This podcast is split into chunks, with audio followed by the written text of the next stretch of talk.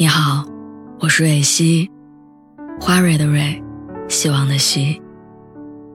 今天你还好吗？你可以在微信公众号和微博中搜索“蕊希”，每天晚上我都会用一段声音陪你入睡。听完今天的故事，祝你晚安，做个好梦。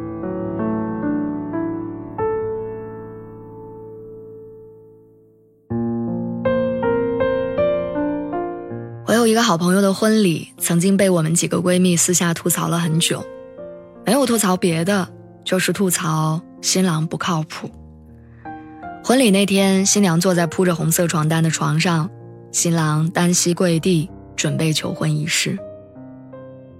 只见这个新郎磕磕巴巴迟钝了很久，在众目睽睽之下，没有说出感人的求婚告白，也没有讲出嫁给我吧，紧张了很久，憋出了一句。我希望你高兴。我站在旁边录视频，忍不住皱了一下眉头。我见过有的新郎单膝跪地，没张开口就已经泣不成声；也见过有的新郎流着汗、发着抖求女生嫁给自己。所以，当我看到这个新郎只讲了这样一句话的时候，我总觉得有点漫不经心。如果再把我带入到新娘的身份，想象在这样的场合下。我的另一半只说出这样一句话，或许我应该不会太高兴。我理所应当的认为我朋友也不会开心，所以作为他的好朋友，我甚至替他感到不爽。为什么如此不正式呢？为什么不能提前准备一段表白的话呢？但我错了。他笑盈盈的接过新郎手里的捧花，不加迟疑的说了一句。我很高兴，然后捏了一下新郎的脸。他们瞬间把一场本不浪漫的求婚过程变成了充满粉红色泡泡的偶像剧现场。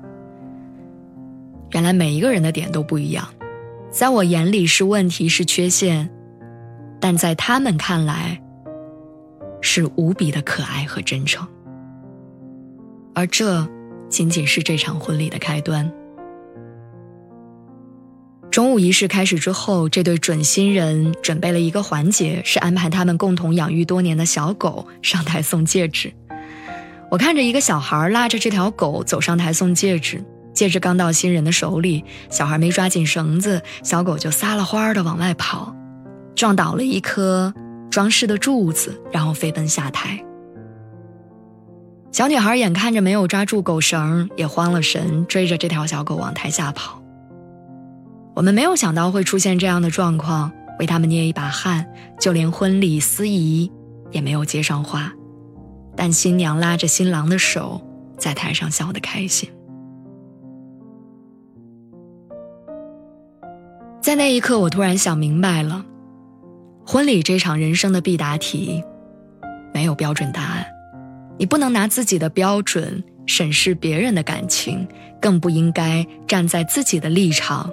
评价他人的对错，当然，你也不要拿别人的要求比较自己的生活。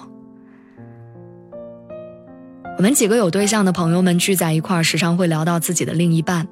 有一个朋友英年早婚，嫁得很不错，刚一领证，另一半就给他买了新车，送了价格不菲的首饰。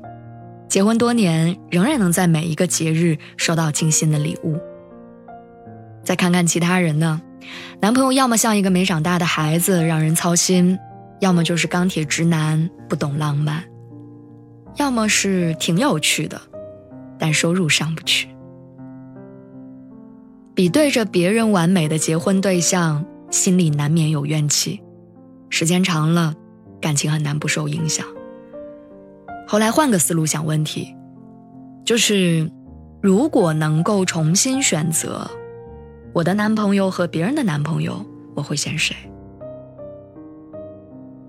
想完之后，瞬间明白，我受不了那个男生爱说教的样子，受不了他总是指挥和安排我的生活，即便他能提供给我优渥的条件，但我依然无法忍受。我们总是习惯性的拿别人的长处和我们的短处比较，和自己较劲，到头来发现这样的比较根本毫无意义。感情是非常非常私人的一件事情，它没有模板，也没有标准。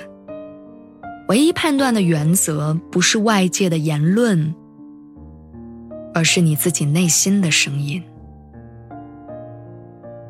还没有结婚的我们，很想从那些过来人的身上学到一些面对感情正确的处理方法，也想从那些刚刚踏入婚姻的朋友身上看到自己向往的影子。